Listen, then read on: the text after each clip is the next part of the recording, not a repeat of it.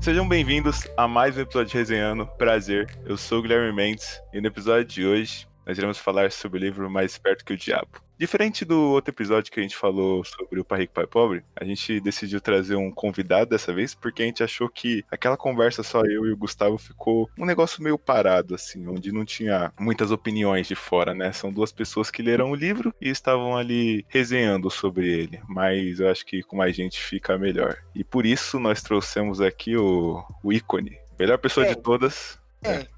Ele já começou, né? Fala Ah, aí, Léo. Pelo amor de Deus, né? Boa noite aí, galera. Bom dia, boa tarde. Bom almoço, bom café. Estou de volta e dessa vez viemos aí para dar nossa opinião sobre os livros que eles leram. E aí, aqui é o Gustavo, e dessa vez eu não vou assoprar o fone no episódio de hoje. O editor agradece. Muito obrigado. De E nada. eu duvido. Ô, Léo, vamos, vou só fazer uma pergunta aqui. Você chegou a ler o livro, pelo menos um pouquinho? Então, Gui, sinceramente, quando você me passou esse livro, eu falei, me deu interesse. Gui recomendou, vou dar uma lida. Essa, na primeira frase, já levei dois pés na, na boca pra mim ficar esperto sobre o que o livro se tratava. E aí já peguei o ritmo. Comecei a ler, comecei a ler, comecei a ler. Chegou numa parte do livro, terceiro capítulo, que falava sobre a fé. E eu falei, mano, Cê é doido isso daqui. Tenho que passar pra frente, tenho que passar pra alguém. Chamei minha mãe. Falei, mãe, vamos sentar aqui, vamos ler o livro. Começamos a ler o livro juntinho até o momento que cheguei no quarto capítulo. Li a primeira. Mano, esse livro é definido de cada primeiro parágrafo de cada capítulo te faz fazer algo novo que você não queria fazer. Você nem pensava em fazer. Decidi comprar o, o- a mídia física, né? Porque eu estava lendo pela digital, que meu amigo Guilherme me passou. E decidi Ah, comprar pô, a mídia lá, não. física. Eu não faço contrabando disso não, tá? Isso aí Ah, foi não, por é, não, acaso, é- é por por- acaso, isso. apareceu no chat dele que foi Isso. eu que enviei. É, Não eu. desculpa, eu quis dizer que o Guilherme ele me tirou foto página por página do livro dele e foi mandando pra mim ler até eu chegar ao ponto que eu falar, pô, preciso do meu. Não, é- não, não, aqui sem PDF, nem sempre Não, é isso. é louco. Isso é, é errado, é errado. E eu não cheguei a ler tudo, li os três primeiros capítulos e tô esperando minha mídia física pra poder sentar e ler bonitinho. Sim, mas você viu que você concorda eu vi que pegado o bagulho ali. É, Meu, eu recomendo esse livro pra todo mundo, cara. Eu sempre falo que esse livro é o tipo de livro que tira você dos pensamentos CLT da vida. Porque quando você termina de ler esse livro, cara, você tem vontade, assim, de mudar o mundo. Pelo menos quando eu terminei, eu já li esse livro três vezes. E as três vezes que eu terminei de ler ele, eu tinha vontade de, cara, fazer tudo, tudo. Tudo que o livro tem ensinado. Bom, eu li esse livro, eu li ele inteiro, né? Mas dessa vez foi a segunda vez que eu tentei ler ele. Eu tinha começado ano passado ler ele uma época, acabei parando.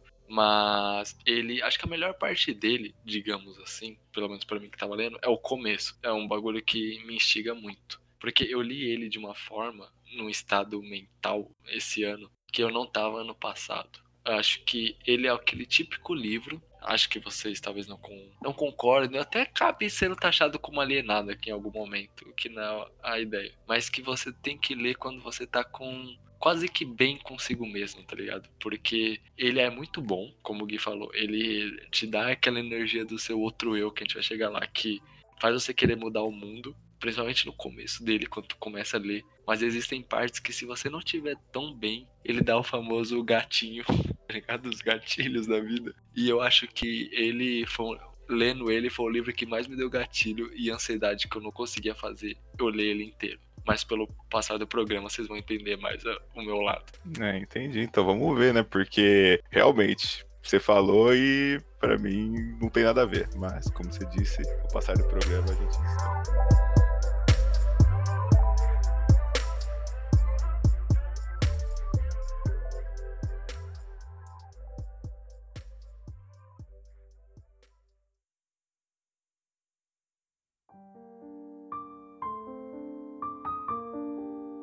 Eu vou começar dando uma descrição resumida dele. É, o livro se baseia em uma entrevista que o senhor Napoleão Hill ele fez com o diabo. E esse diabo você pode levar ele da forma que você bem entender. Você pode levar como o diabo mesmo, ou com algo personificado, algo não real, algo mental. Você pode até dizer que o Napoleão Hill estava conversando com ele mesmo e ele só colocou o diabo ali como uma grande referência. Enfim, esse não é o foco, não tem nada a ver com religião isso aqui.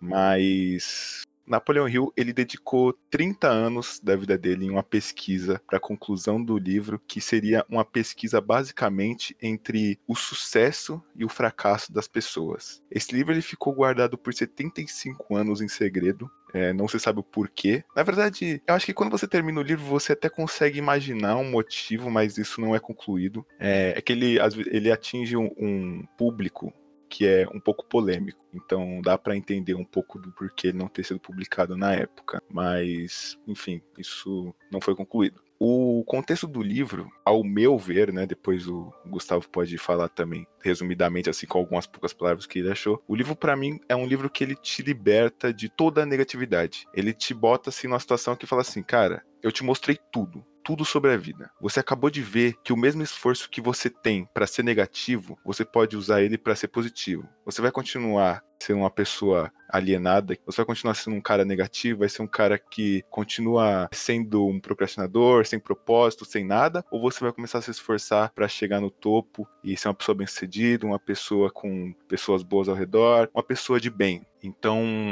esse é o ponto de visão que eu tenho do livro. Se o Gustavo tiver alguma coisa ao contrário a dizer, ou uma outra opinião. Eu concordo que ele é um livro que ele te abre muito horizonte e ele ensina bastante coisa. Ele realmente dá muita coisa da visão da vida, ele ensina coisas sobre o propósito. Ele a questão que falou do diabo é muito para mim, pelo que eu interpretei, um devaneio do Napoleão, tipo, ele conversando consigo mesmo, sabe, se perguntando dentro. E acho que que todo mundo teoricamente pode fazer. Só que ele é um cara que eu vejo como mais, talvez experiente, mas pelo toda essa pesquisa dele, fez ele ter vários insights, digamos assim. Só que como eu estava falando no começo, ele é um livro que ele te ensina, ele te dá muito um caminho a seguir. Só que ao mesmo tempo, se você é uma pessoa que você talvez não esteja tão preparada para ouvir tudo, você não está tão bem mentalmente, ele faz você ter muita pressão sobre si mesmo, tá ligado? Porque o que eu vi, ele te ensina a ter isso, de sair da negatividade, porque realmente as pessoas são negativas. E o ponto que eu coloco é que cada pessoa ela interpreta o mundo e vê as coisas de um jeito diferente. Cada ser humano, por mais que as experiências sejam parecidas, muitas coisas sejam parecidas uh, e repetidas até, cada ser humano sente o universo, as coisas de um jeito. E se você lê isso e não conseguir sentir talvez da maneira certa, talvez um peso mais leve, você acaba só fazendo ter um peso maior sobre si, sabe? Vendo toda aquela possibilidade de você só escolher sair daquilo, que muitas vezes não é assim, por mais que você queira, você siga outro caminho, nem sempre as coisas são tão simples, sabe? No final a gente vai descobrir então o que é todo esse mistério aí que ele está dizendo. Mas eu vou começar então com uma breve introdução a o começo, antes da entrevista, que o Hill fez com o diabo. Antes disso tudo, é, o Napoleão Hill ele tinha chegado ao Sr. Carnegie, que ele é uma grande influência para o Napoleão Hill em sua jornada. Tanto Carnegie quanto Henry Ford foram um dos homens mais ricos da época, foram grandes mentores para o Napoleão e ensinaram muito a ele e conseguiram agregar muito valor para ele. Essa entrevista com Carnegie, ela aconteceu em 1908 e o que o Hill queria de Carnegie era que Carnegie investisse no objetivo de Napoleão, que era estudar o que faziam as pessoas ricas, o que faziam elas ser bem-sucedidas no, nos cargos delas, e ela queria entender como é que a mente de uma pessoa assim funcionava. Carnegie, quando viu essa proposta de Napoleão, ele aceitou e apoiou Porém, ele colocou uma sugestão que seria a ideia de ir atrás de histórias de fracassos, porque Carnegie disse que o Napoleão ele aprenderia muito mais com os fracassos das pessoas do que com os sucessos. Então,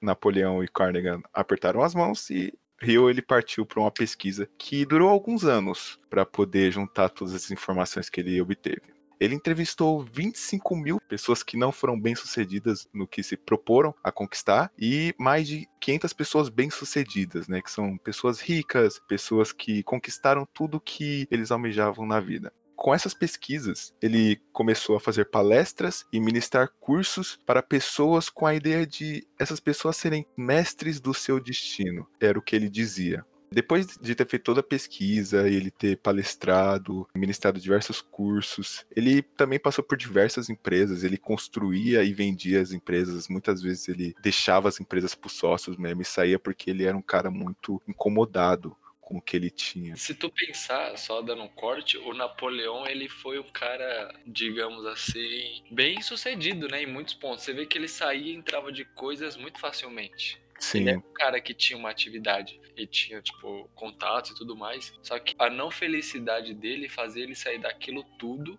e voltar, entre aspas, estaca zero e ser um fracassado. E isso acabava frustrando ele.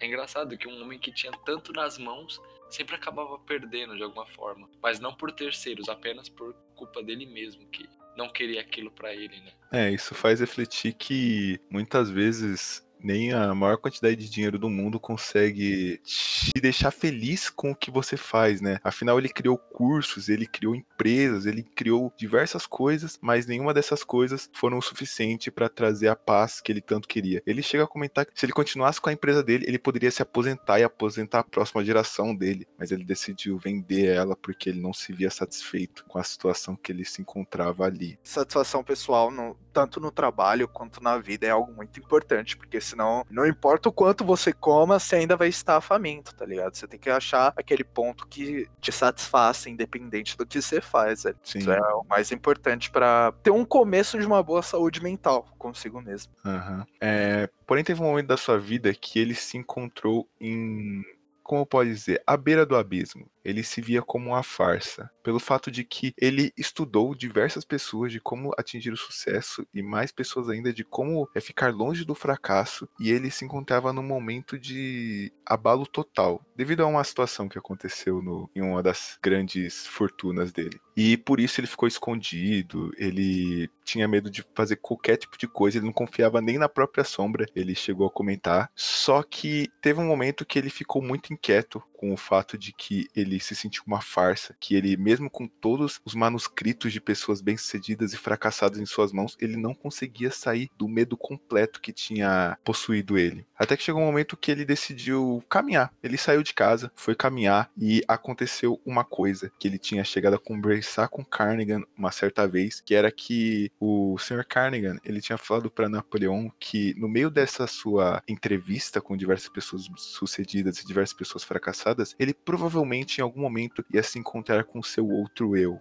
E nesse momento, ele diz que o seu outro eu, ele só viria nos momentos de adversidade, nos momentos que a pessoa passaria por grandes dificuldades e que ela precisaria de alguma forma sair disso. E essa forma seria com o seu outro eu, que ele é tão nomeado. E nesse momento que o rio ele está caminhando pela cidade, ele sente esse outro eu possuir ele. E esse outro eu é como se fosse uma fé absoluta que ele sente que é algo que, independente do que aconteça, ele só precisa acreditar nisso e não pode ter uma segunda opção, não pode existir qualquer tipo de. É como, é como, é como se o subconsciente dele tivesse ativado e falado: você é capaz de tudo no mundo. Só depende de você mesmo. Exatamente. Você deve seguir. Isso aqui eu vou pincelar que acho que é uma das primeiras coisas que, tipo, esse outro eu é algo reaça essa ti, sabe? Mas a gente tem que saber dosar que, mano, não é porque você sente toda a esperança, você deve seguir, mas ela,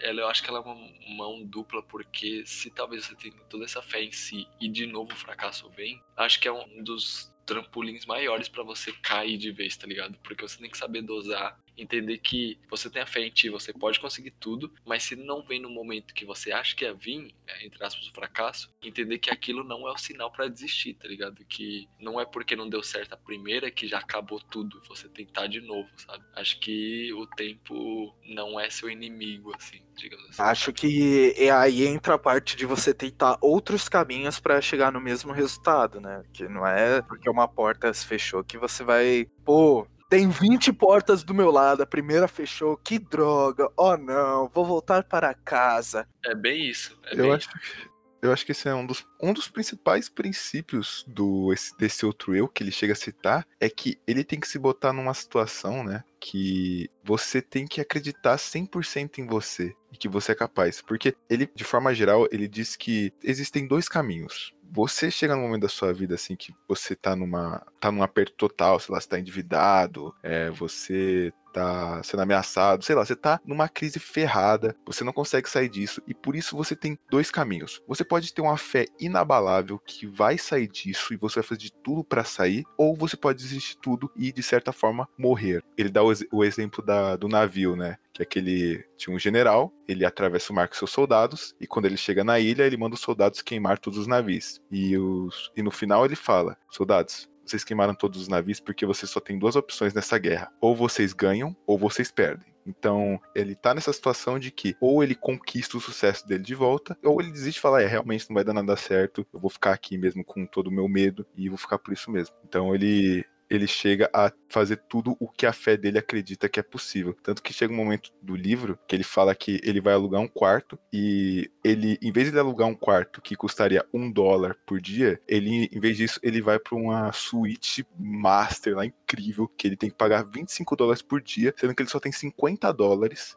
e ele faz isso para ele se colocar numa situação onde ele tem que trabalhar mesmo para poder conquistar esse futuro dele, né? Porque senão ele meio que morre. É algo extremista, mas é uma situação que ele coloca. É, eu acho que para você fazer isso, você, que nem o pessoal falou aqui, você tem que estar tá preparado, né? Existem outros caminhos, mas é uma das situações que ele passa e ele mostra pra gente que se você acreditar 100% em você mesmo, que você tiver fé para conseguir chegar lá, você vai chegar. E nesse momento que ele tem esse outro eu, que ele faz tudo que esse outro eu, que a fé inabalável dele diz para ele fazer, ele conquista várias coisas. Ele começa a fazer os seus manuscritos sobre a entrevista, ele começa a pegar tudo que ele aprendeu e começar a passar em papéis e ele consegue vender isso, que era uma das metas dele. E por isso ele mostra que as pesquisas deles eram válidas, que realmente todas as pessoas fracassadas e pessoas bem-sucedidas que ele entrevistou eram comprovadas e ele mesmo comprovou isso. E quando ele dá esse pontapé, ele descobre que tudo que ele fez é algo útil e ele sai desse abalo.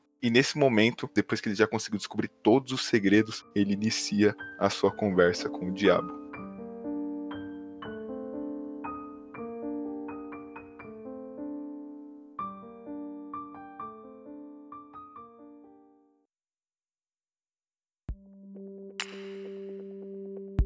Começando pelo foco principal da entrevista dele, que são os alienados, é algo que ele cita muito, muito, tipo, desde o começo da entrevista até o final. Não, é... é só pra colocar um adendo, essa entrevista toda, ela é bem repetitiva. Ele sempre bate no mesmo ponto, tentando provar maneiras diferentes e firmar aquilo que ele tá falando. Não sei se você vai concordar comigo nesse ponto. Não, eu concordo. Ele faz isso bastante pelo fato de que, dois motivos. Um é que ele quer ensinar de várias formas diferentes, desde a forma mais profissional até a forma mais básica, e de formas que qualquer pessoa pode entender. É, às vezes ele dá um exemplo com a maçã, e às vezes ele dá um exemplo com a maçã verde, que o contexto é o mesmo, só muda algumas coisinhas ali para você pegar de várias formas diferentes e poder entrar na sua mente. E a segundo fato que ele faz isso é que ele disse que ele gosta de fazer essa repetição para ver se ele consegue pegar o diabo na mentira, né? Para ver se realmente o que ele disse lá atrás conscientiza com o que ele disse agora, no momento que ele está entrevistando.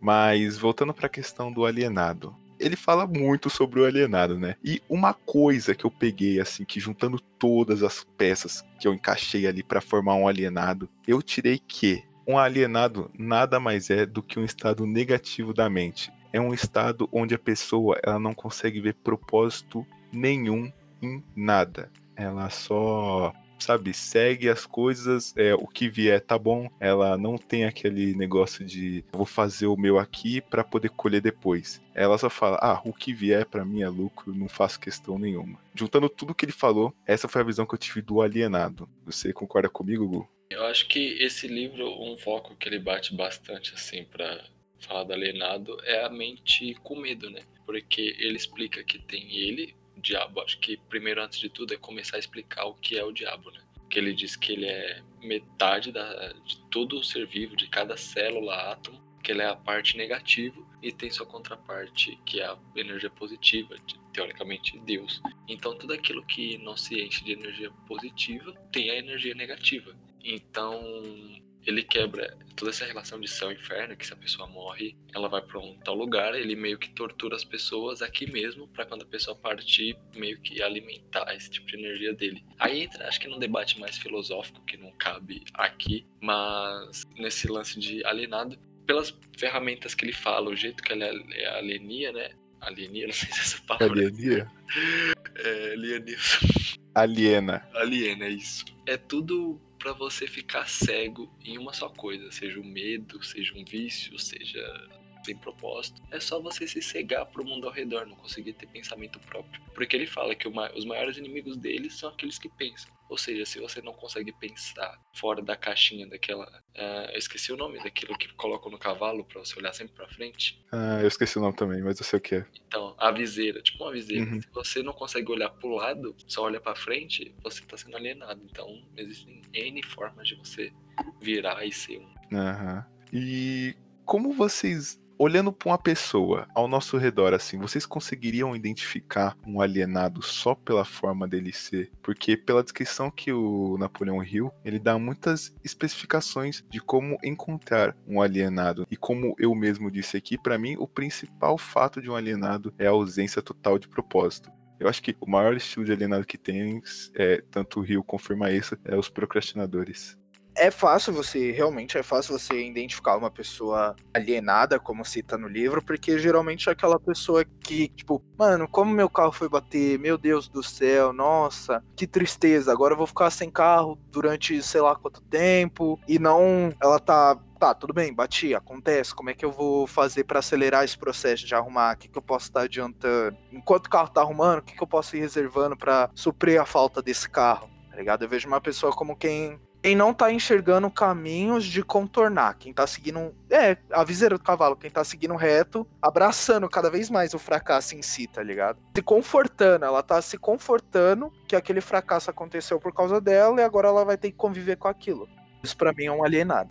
Então, eu não gosto muito desse rótulo assim, porque, como eu falei, eu acho que cada pessoa tem seu jeito e é única, e não tem como eu rotular a pessoa só pelo que eu, pelo que eu vi. Mas real, porque, tipo, tem as pessoas que, entre aspas, você vê que é alienado porque só tem aquele tipo de mentalidade. Só que se você fala, a pessoa, ela até tenta, tá ligado?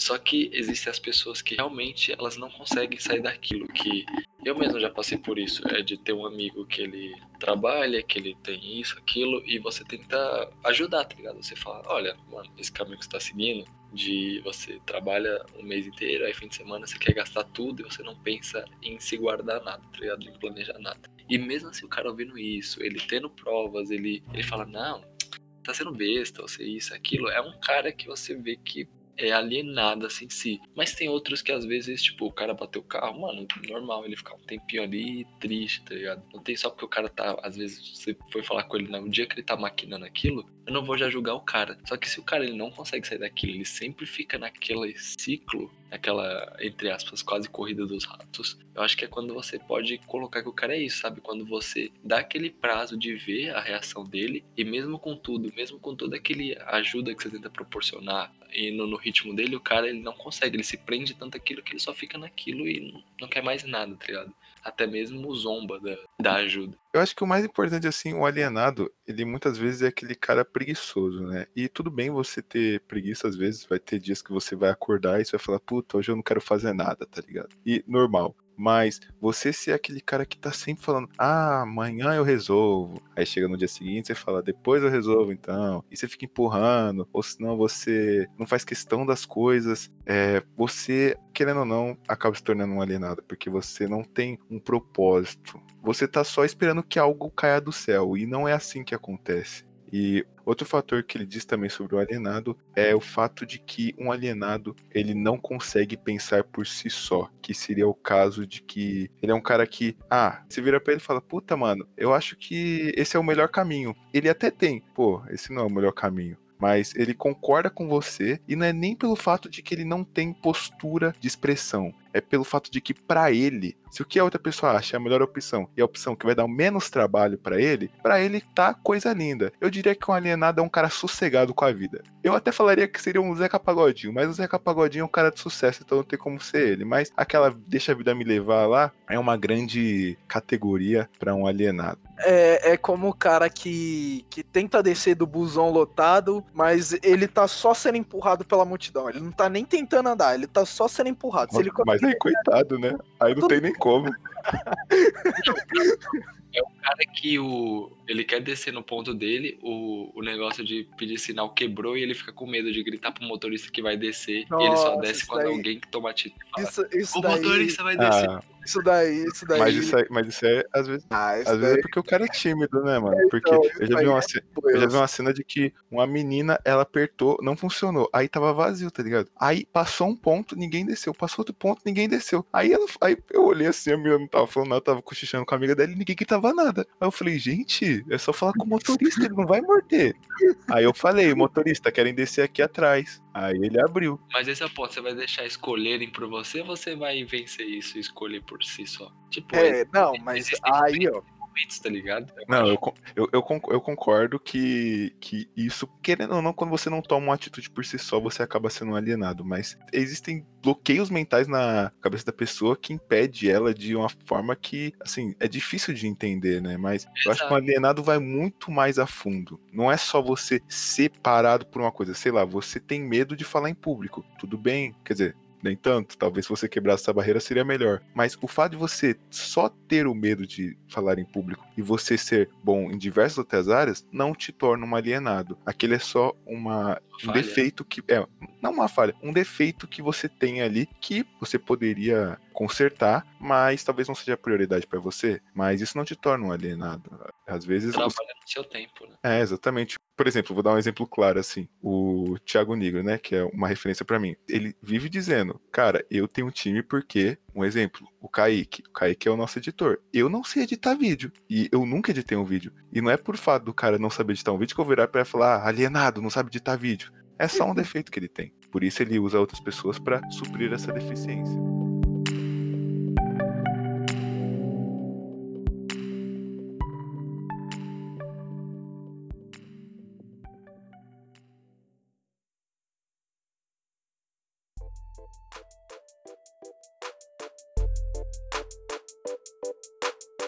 Beleza, mas agora um alienado. A gente já falou bastante o que é um alienado, mas como deixar de ser um alienado?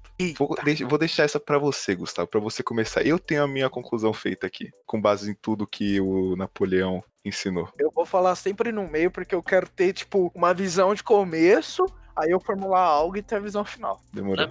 Na minha, na minha visão, vou falar como eu. Cara, depende, acho que da forma que você entrar fazer uma alienada. Assim. Primeiro que você tem que querer. Querendo ou não, você, todo mundo acha que tem energia que pode tirar. E independente da, do problema que a pessoa pode ter, como eu falei, às vezes a pessoa ela tem algum, algum problema psicológico, digamos assim, que é totalmente normal, isso não faz você ser ruim, mas tipo, acaba te atrasando, tá ligado? É um bagulho que você precisa procurar um profissional. Mas você, de toda forma, para você conseguir ser ajudado, você tem que querer se ajudar. Então acho que o primeiro passo é você tomar uma decisão, por mais pequena que ela seja, mas tipo, entendendo o seu tempo. Falar, não, hoje eu vou levantar da cama, hoje eu vou tomar um banho, pelo menos, tá ligado? Começar a se mexer. E aos poucos você indo buscando aquilo que você quer, você pensando, putz, eu tenho esse objetivo, vai dividir ele, e no seu tempo você vai buscando formas de conseguir ele, pensando, putz, olha, eu acho que eu tô indo rápido demais nisso, que isso não me faz bem. Então você indo na, na calma, sabendo conversar, procurando pessoas que te ajudam e te impulsionam pra frente, né? Que até tem aquela parte que ele falou quão importante é o casamento, o casamento é um mastermind, querendo Uhum. você não se prender a, a esses fatos de tipo, não, tem que ser desse jeito, vai ser assim agora. Mas, tipo, entendendo que no seu tempo você é capaz de fazer as coisas e buscar ir atrás daquelas coisas, tá ligado? E vendo que você é maior que você mesmo, maior que seus vícios e tudo mais, e procurar. Procurar ajuda, eu acho, já é um jeito de não se alienar, porque você não precisa carregar o mundo inteiro nas costas sozinho. Você pode ter ajuda, né? Aham. É, eu acho que você falou tudo, eu só adicionaria uma coisa. Além do fato de você ter a força de vontade de querer sair, de você querer falar assim, não, cansei, cansei dessa vidinha, cansei de, de ser só isso, eu quero ser mais. Além disso, e além do fato do mastermind, que é importante você ter outra pessoa com quem você possa compartilhar ideias, uma pessoa que possa te impulsionar, como o Gustavo mesmo falou, assim como você impulsiona ela de volta, você estar dentro de um ambiente que te traga esse benefício, né? Porque você pode estar em ambientes negativos que, por mais que você queira muito, você tem uma grande força de vontade de querer mudar, é muito difícil você mudar um ambiente. se você muda de ambiente, as coisas ficam mais fáceis. Porque às vezes você tem uma força gigante de querer mudar, mas o ambiente que você convive pode ser um ambiente muito negativo, um ambiente que te tá sempre jogando para baixo.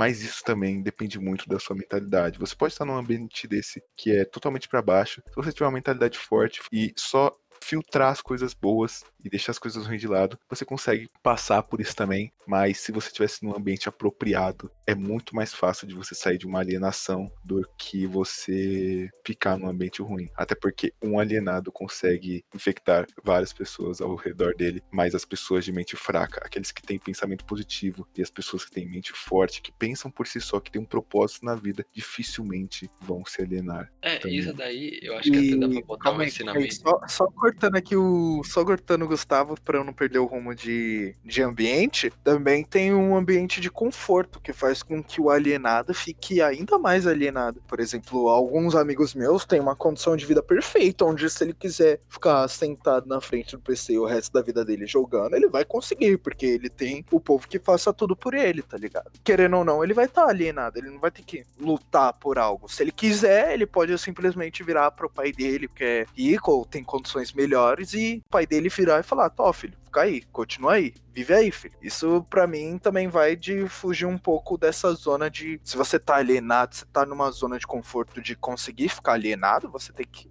sair um pouquinho, tá ligado? Você tem que começar a procurar os problemas que você consiga resolver por conta própria, ao invés de ficar ali só, ah não, tem quem faça isso por mim, sei lá, eu vejo também dessa forma também, achei importante colocar isso. É, então, eu acho que aí tem três pontos, que o primeiro ponto é, se você é feliz do jeito que tu é, então, mano, continua, né? Porque eu acho que o cara que, que quer sair disso é aquele que não tá satisfeito no coisa que ele tá. Seja isso pela coisa que for, que não Napoleão digamos assim, foi rico e bem sucedido e não era feliz. Então ele foi lá e procurou outras maneiras de trazer essa felicidade. Acho que se tu é feliz e não se importa, então, né?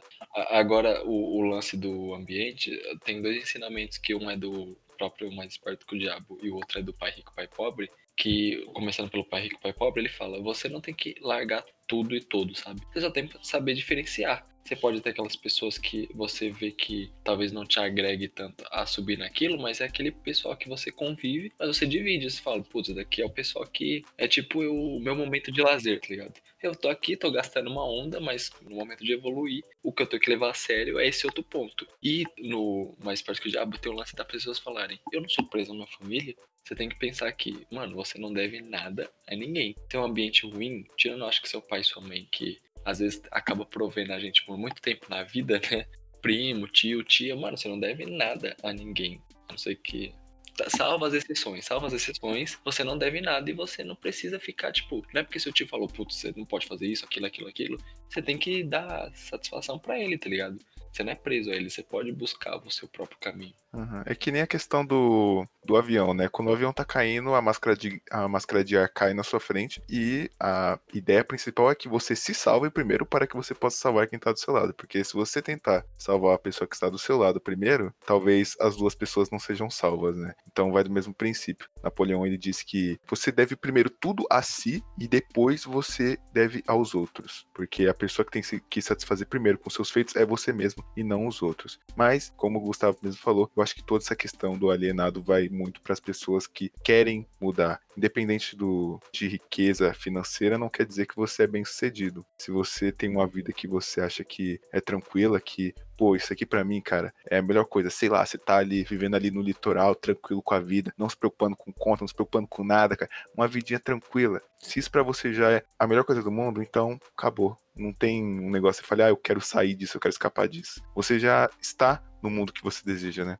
Eu também acho que, tipo, isso também vai um pouco de ter empatia. Por exemplo, é, eu tava num, num caso de alienação, assim, há muitos meses atrás, por exemplo, antes de eu começar a fazer a faculdade, os cursos. E para mim tava tudo bem. Eu tava ajudando em casa e para mim era o suficiente, tá ligado? Eu tava ajudando em casa, não tava faltando nada. E eu tava bem comigo mesmo. Só que minha mãe tava incomodada. Minha mãe falava, pô, filho, eu preciso que você cresça, eu preciso você almeje mais, eu preciso que você não. Você não pode ser só isso. Eu quero que você seja mais, eu quero me orgulhar ainda mais de você. E querendo ou não, eu tava alienado, mas tava incomodando ela, esse, esse meu conforto, tá ligado? Porque eu tava parado e ela tava buscando evoluir com a família. E eu tava lá, paradão, pra mim tava bom assim. Então eu acho que essa parte de alienação, contanto que ela não afete ninguém e você tá feliz com isso, tá, tá de boa mesmo. Eu acho que você falou uma coisa importante. Eu acho que você tem que também ter a noção do estado que você tá agora. Você pode achar que no momento que você tá agora da vida, tá tudo tranquilo, tá tudo bem e que você poderia viver assim pro resto da vida. Mas eu acho que você tem que entender como é que funciona as regras do jogo. Napoleão Hill ele fala muito sobre a lei da natureza e a questão de que você tem noção de como o mundo flui e de como as coisas funcionam. Então, sei lá, você achar que o fato de que ah, eu fico o dia inteiro aqui sem fazer nada e para mim tá ótimo, posso fazer isso pro resto da vida que eu não quero mudar nunca. Tá, mas você acha que isso vai durar para sempre? Ou vai chegar um momento assim que as coisas vão começar a bater na sua porta porque a vida tá te cobrando? Se você tá acomodado do jeito que tá, você tem que ver isso, sabe? Se você vê assim, pô, o estado que eu tô agora é o estado que eu quero ficar pra minha vida inteira. Você consegue ver que você vai conseguir ficar assim pro resto da sua vida? Ou vai chegar um momento que você vai ser cobrado por ela? Então, se você não vai ser cobrado, beleza. Mas se chega aquele momento assim que, pô, só ficar aqui sentado no PC jogando o dia inteiro não vai me fazer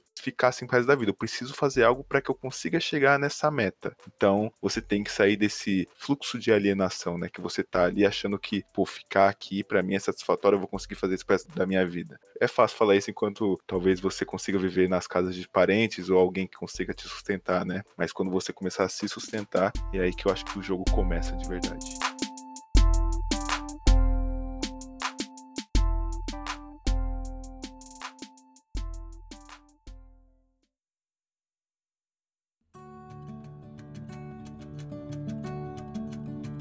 Beleza, gente, mas a gente já falou muito sobre alienação, acho que já deu pra dar uma ideia bacana sobre o que é. Agora a gente vai para o ritmo hipnótico, que para alguns, como eu disse, eu li esse livro três vezes. Na primeira vez eu não entendi, na segunda vez eu achei que eu tinha entendido, mas agora eu acho que eu entendi de verdade.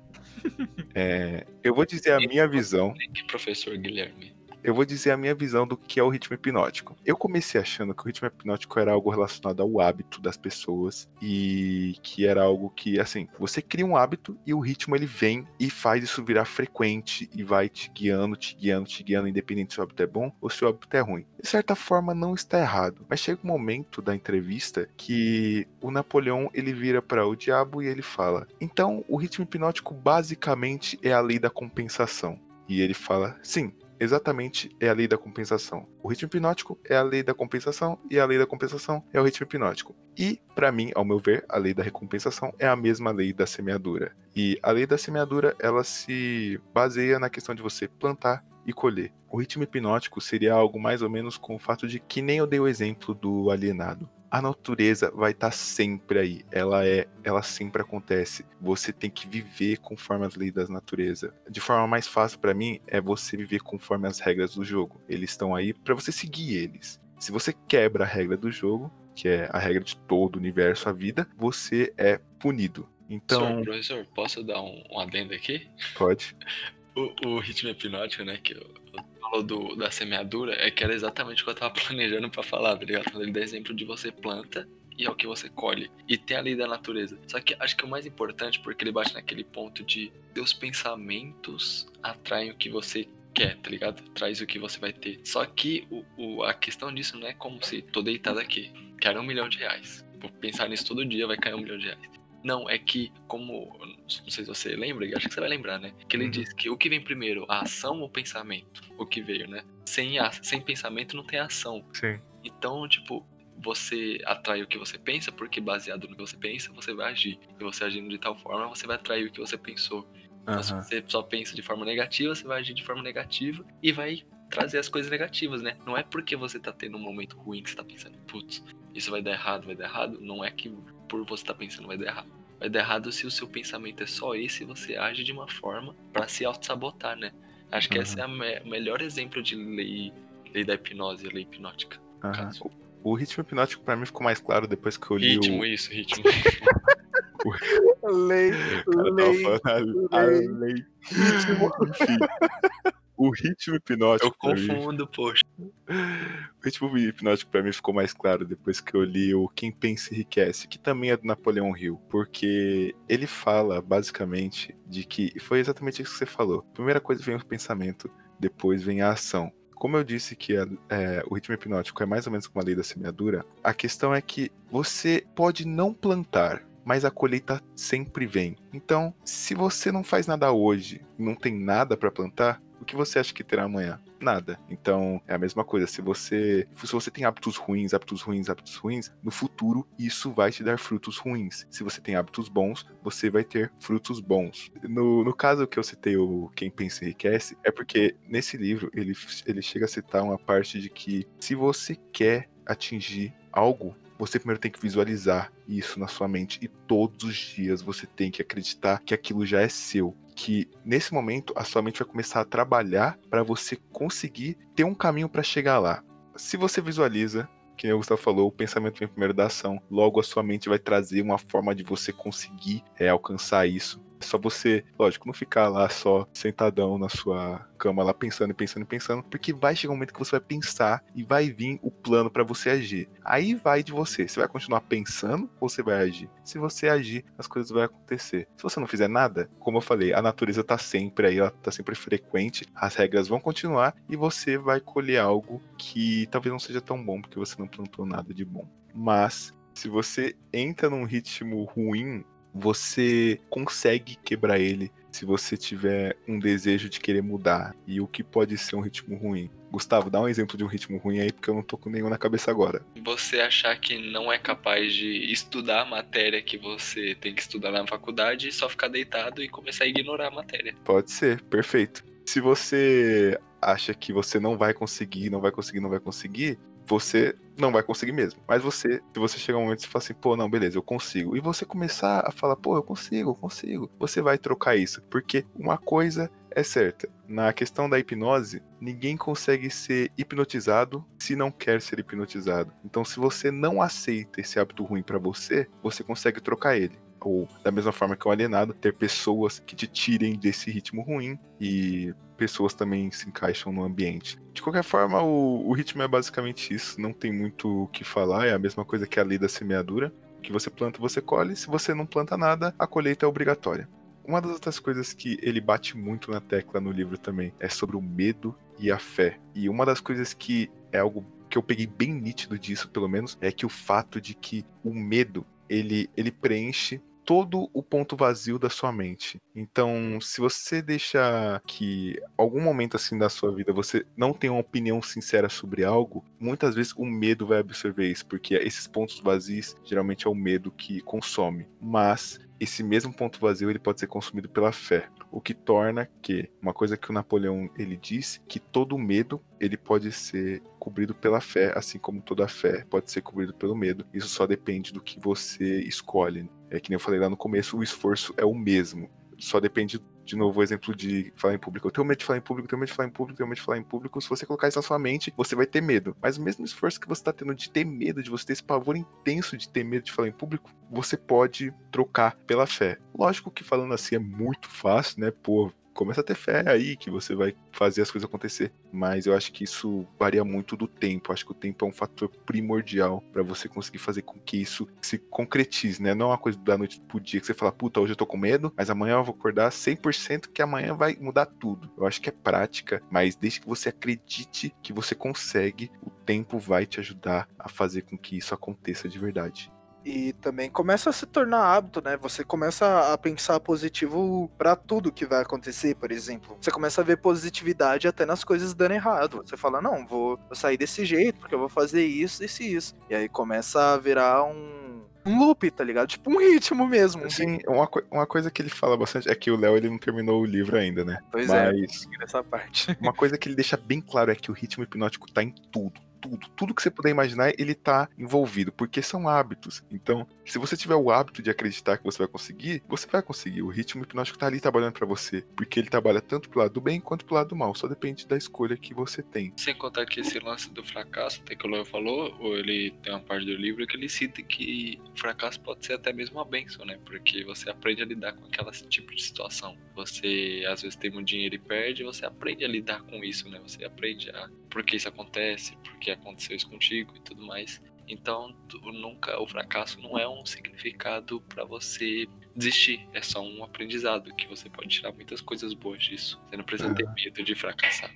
E semente para algo teoricamente bom, né? Às vezes, se você souber aproveitar. É, ele fala que todo fracasso ele vem com a semente de benefício equivalente, né? Então você consegue tirar de, de todo fracasso que você teve algum aprendizado sobre isso. Mas ele diz também que isso depende muito de pessoa para pessoa. Geralmente, ele cita que os alienados, quando fracassam, eles não veem outras chances, eles veem que fracassou e é isso, ele não consegue mais, ele não, te, ele não vê outra alternativa. Enquanto os que não são alienados, os que pensam, ele diz que ele tem a derrota temporária, não é um fracasso. Ele teve uma derrota agora, mas ele aprende algo novo e consegue prosseguir de novo. Então, foi até o que eu quis dizer lá no começo, né? Seu outro eu pode vir, isso não quer dizer que você vai acertar tudo de uma vez. Pode ser que você venha e fracasse, mas você tem que tirar do fracasso uma semente para você continuar tentando até dar certo, né? Porque a energia você tirou para ir correr atrás. Só não uhum. pode parar no primeiro obstáculo. Um fato interessante que ele mostra também sobre o medo é que tanto o medo quanto a fé, eles têm que existir porque um preenche o outro. Que nem foi falado uma vez, a força negativa ela tem que existir porque a força positiva ela existe. Então chega até o momento que o Napoleão Hill ele vira pro diabo e fala: "Então por que você não consome tudo? Por que você não vira o dono de tudo e comanda tudo e todos? Domina logo a sua posição?" E o diabo ele responde falando que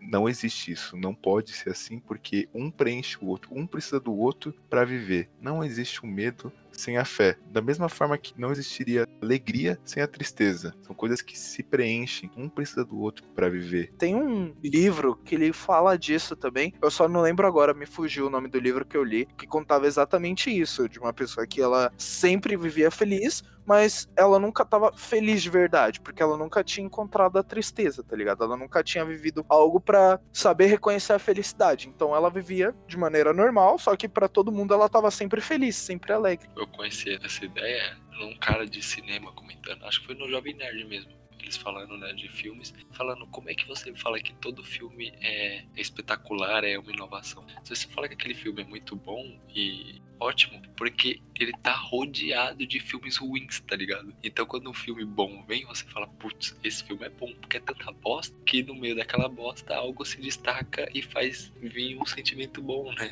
Caralho, que maldade, mano. Nossa, se, tudo, se tudo for bom. Eu vou colocar aqui de outro exemplo para os editores e produtores de filmes não ficarem tristes. Se você planta é, e alguma não, não, deixa aí, deixa sagrada. O exemplo, tá, o exemplo foi bom. Se tudo for excelente, você não vai saber quando algo é bom de verdade, porque tudo é bom para vocês, tudo é bom.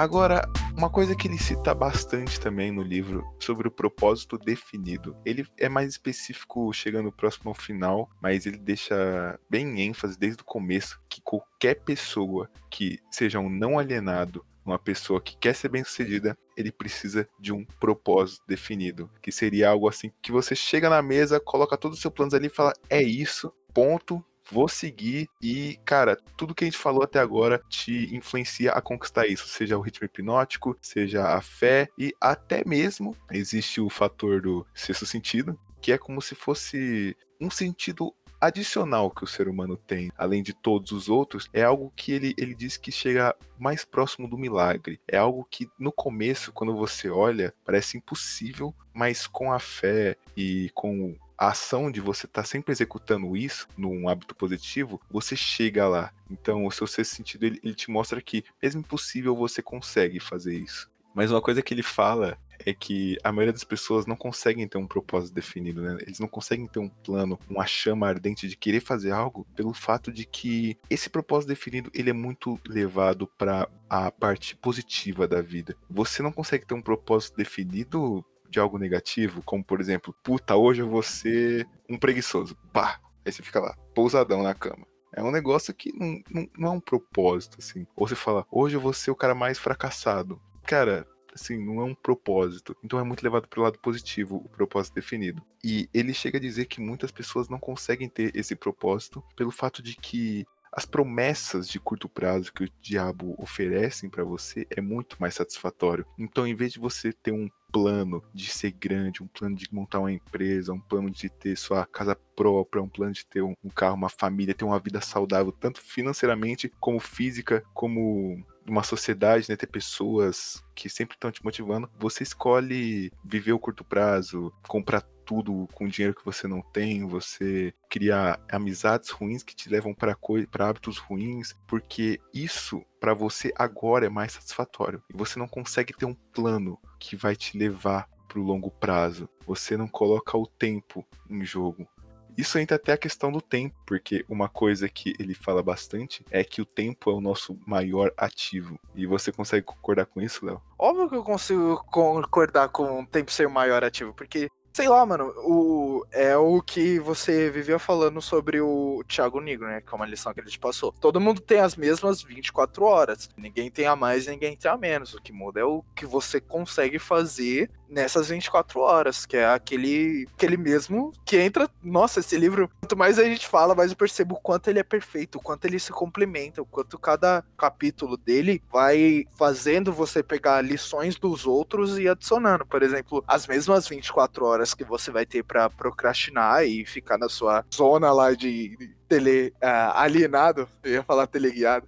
teleguiado.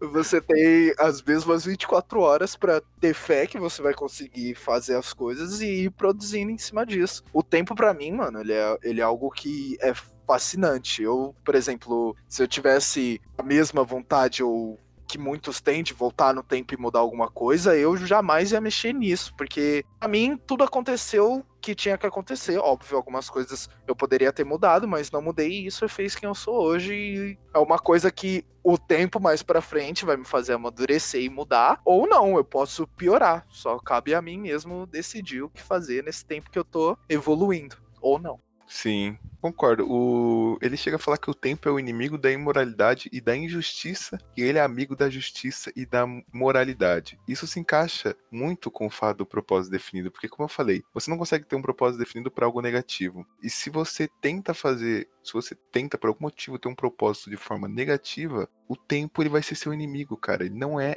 ele não vai se aliar a coisas injustas. Agora, se você tem um propósito ou você quer algo que o tempo possa te ajudar de forma justa e moralmente legal de fazer, as coisas sempre vão caminhar para o lado certo. Porque você pode viver roubando um assaltante de celular. Você vive assaltando celular, vive assaltando celular. No começo, você, beleza, vai assaltar um celular tranquilo, pá, vai levar para casa. Mas em algum momento você pode acabar assaltando um policial. E nessa hora você pode quebrar a cara. Mas, bem, eu acho que, mano, acho que a gente deu uma resumida boa, que eu nem sei quanto tempo que deu de podcast. E no final, aconteceu. Putz. Ah, não, ah, não. A gente perdeu o Gustavo. Quem vai fechar? Oh, o podcast será eterno. Agora ah, o podcast nunca vai acabar, gente. Porque teve um momento aqui que eu tava aqui todo empenhado, falando e tudo mais. Aí o Gustavo mandou assim: Aí, rapaziada, tomei um gank aqui, vou ter que sair. Aí eu fiquei, me, acabou porque. Ligado aquele cachorro que mordeu a boca dele pra deixar ele com a liga inchada? Chegou de novo. Chegou. Saísse do PC, já era. já era. Gustavo sem falar de novo. E não, aí. Acabou. Como é que vai acabar o episódio agora, Léo? eu, não sei, eu não sei acabar. Calma. Mano, calma, não, calma, calma. Não, Acho que eu lembro tentar. das palavras dele. Ah, não, Léo, vamos só terminar isso aqui logo, vai, porque. É, obrigado aí todo mundo que, que acompanhou o podcast e acompanha todos. E... Não, não é assim, Léo. Ah, que droga, eu não sei fechar. Gente, eu espero que vocês tenham gostado, tá? A gente tentou trazer o máximo de conteúdo possível sobre o livro. É um livro muito bom. Você vai pegar esse livro e você vai comer ele em, em três dias, porque é, o Léo é uma prova disso. Ele só não terminou o livro ainda porque ele teve, ele começou a ler com a mãe dele e tudo mais, e ele voltou a ler desde o começo. Mas é um livro assim que quando você chegar na página 50, você vai piscar, acabou, porque é muito rápido, cara. É, a leitura é fácil, é muito intuitiva as coisas, por mais que ele repita muitas coisas, é um negócio que é para você fixar na mente. Então você sempre vai aprender de alguma forma nova quando você for ler esse livro. E é um livro que eu, meu, recomendo para todo mundo, é um livro muito bom mesmo. Ele tem vários princípios que se você levar para vida, com certeza, com certeza, você vai, como eu disse no começo, vai ter a vontade de mudar o mundo, porque é isso que ele causa. E é isso que ele vai causar em você, Leozinho. É isso que ele vai causar em você. É, não, eu. Pô, na primeira frase do livro eu já senti, mano. A primeira frase é, é, é muito boa pra já ter um hype. E a última, então. Ah, não, mas não, não vamos falar a última. Ó, tem, não, não, não tem, pode, não pode. Tem uma última, tem uma última frase do livro que ele fala sobre o lobo mal e o lobo bem. É assim, é a melhor frase de todas. Mas vocês só vão saber se você ler o livro. É, é, eu também, tipo, eu não ia pegar esse livro para ler, mas como foi uma recomendação do meu amigo Guilherme, ele falou, mano, é o meu melhor livro, eu quero que você leia. Eu falei, pô, vou dar uma chance. Li, mano, a primeira frase do livro já me pegou, que não tem como. E realmente, é o que ele falou, é um livro rápido, mano, é curtinho, é 200 páginas. Se eu não tivesse que ter voltado e lido com a minha mãe, e depois ter visto um audiobook, eu teria terminado o livro tranquilo. Exatamente, exatamente. Mas é isso, né, gente? Olha, tô ficando bom, hein?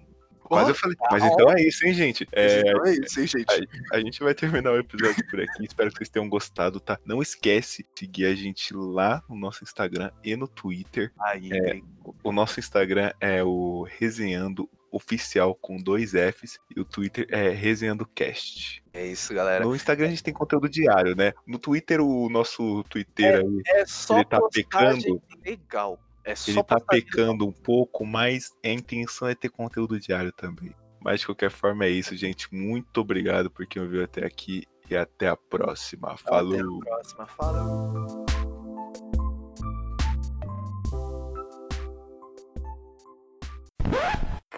Gente, eu ia finalizar aqui o programa, mas eu acabei de lembrar de uma coisa que aconteceu lá no começo aqui, conforme eu tava editando. O Gustavo ele tinha falado que ele ia falar um negócio que, uau, só que ele caiu e desde então ele nunca mais voltou. E infelizmente vocês vão ter que ficar aí na curiosidade mesmo. Mas na próxima semana ele fala o que ele ia falar. Porque até então nem eu, o editor aqui, entendi o que aconteceu, né? Mas é isso, gente. Muito obrigado. Agora sim o programa vai finalizar de verdade.